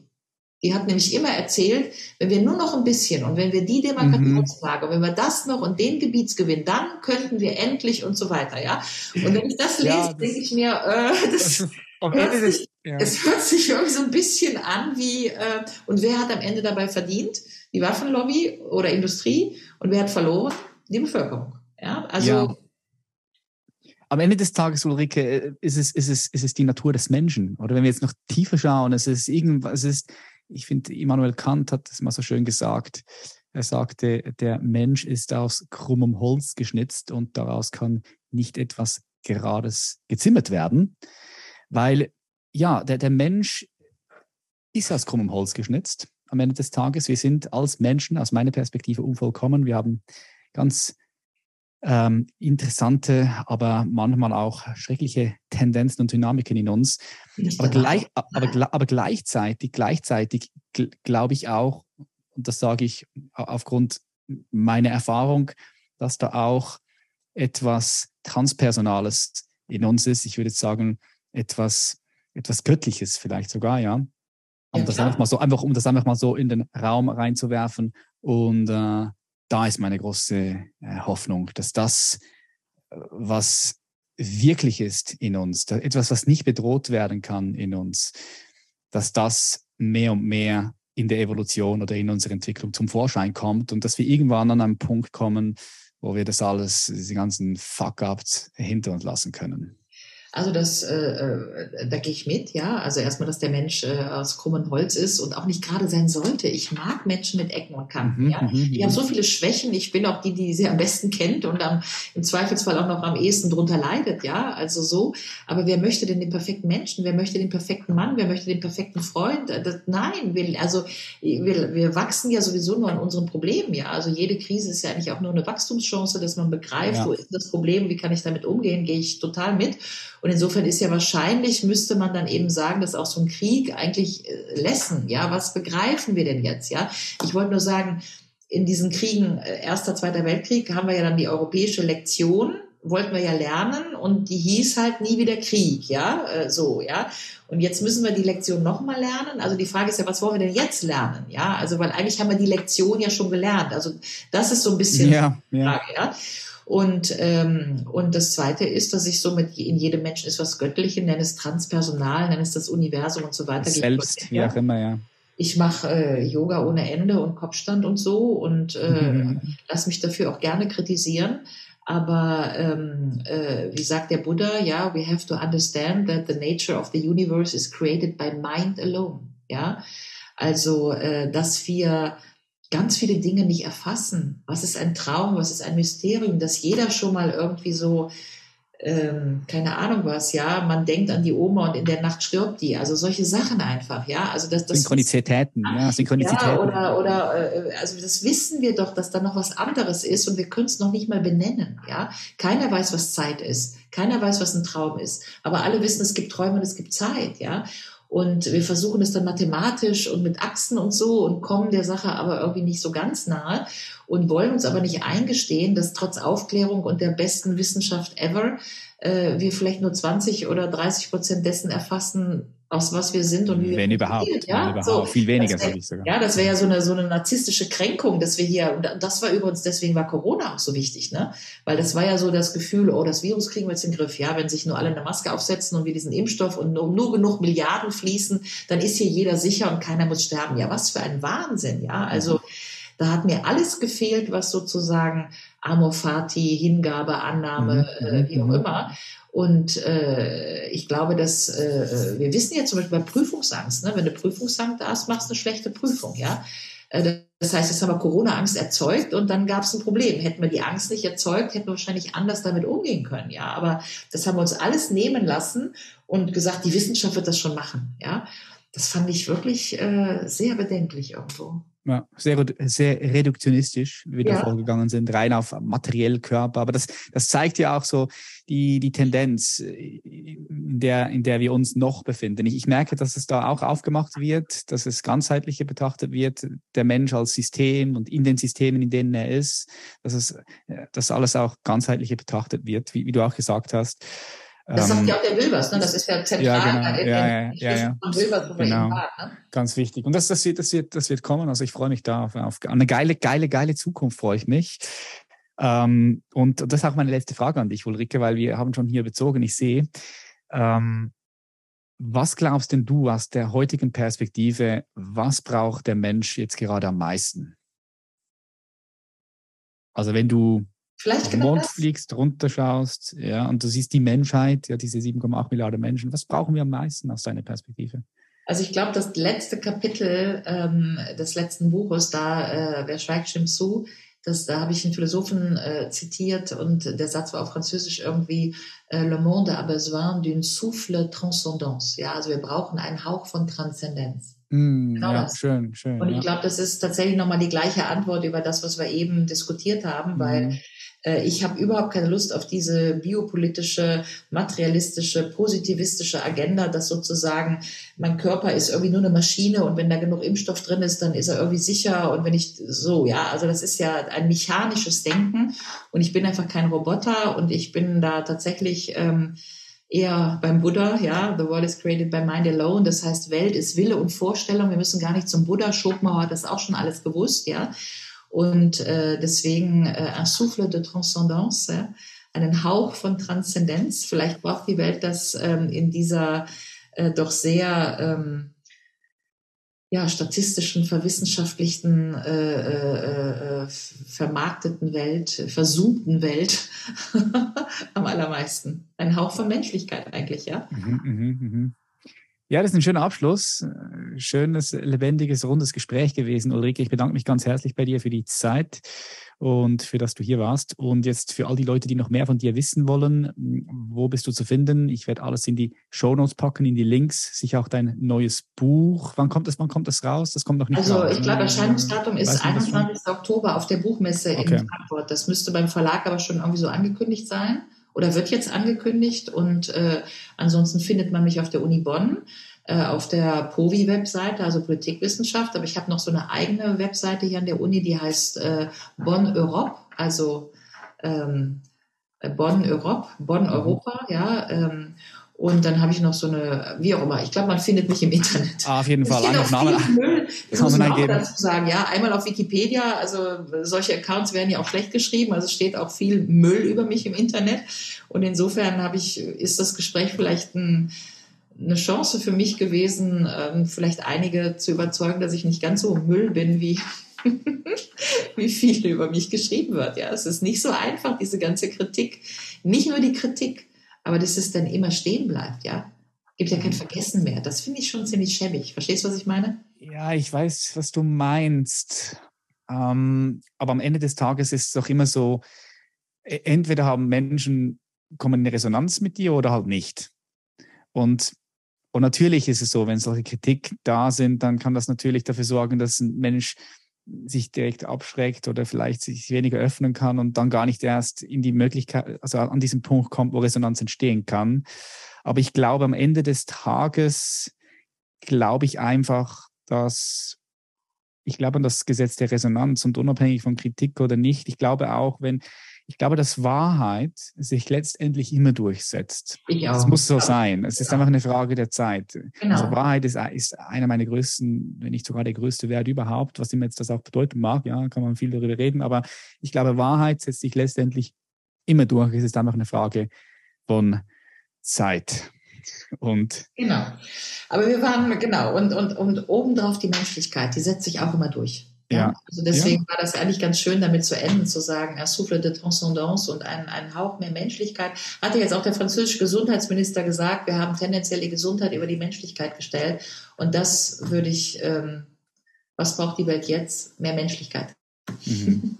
Yes. Ja. Und ich glaube eh, wenn, wenn Leute sich mehr informieren möchten über, über dich oder auch andere Menschen, und schaust du vielleicht mal eben, schaust du bei Markus Lanz vorbei, dann siehst du das Interview und dann schaust du vielleicht noch mal eins. Und ich denke, die Leute können sich schon irgendwann dann selbst auch ein Bild machen. Glaube ich schon. Ja, ja. Immer genau. mehr und mehr auch, immer mehr und mehr. Das, diese, diese Kapazität und Fähigkeit wird sich auch weiterentwickeln und ausbauen in, in unsere Gesellschaft. Das ist eine logische Konsequenz von der von Entwicklung.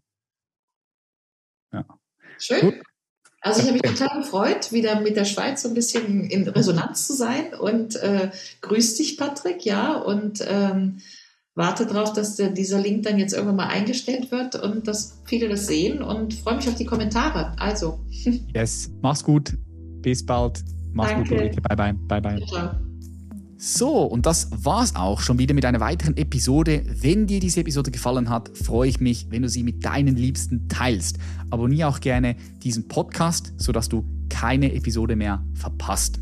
So, und ganz zum Schluss habe ich noch etwas für dich, wenn du gerade unzufrieden in deinem Leben bist und du dir Veränderung wünschst. Ja, vielleicht bist du unzufrieden mit dir selbst oder unzufrieden mit einer ganz bestimmten Lebenssituation. Fühlst dich gefangen in einem Kreislauf von Aufstehen, Arbeiten, Konsumieren, Schlafen gehen und du sehnst dich danach, deine Lebensaufgabe, deine Berufung zu finden und dein volles Potenzial zu entfalten.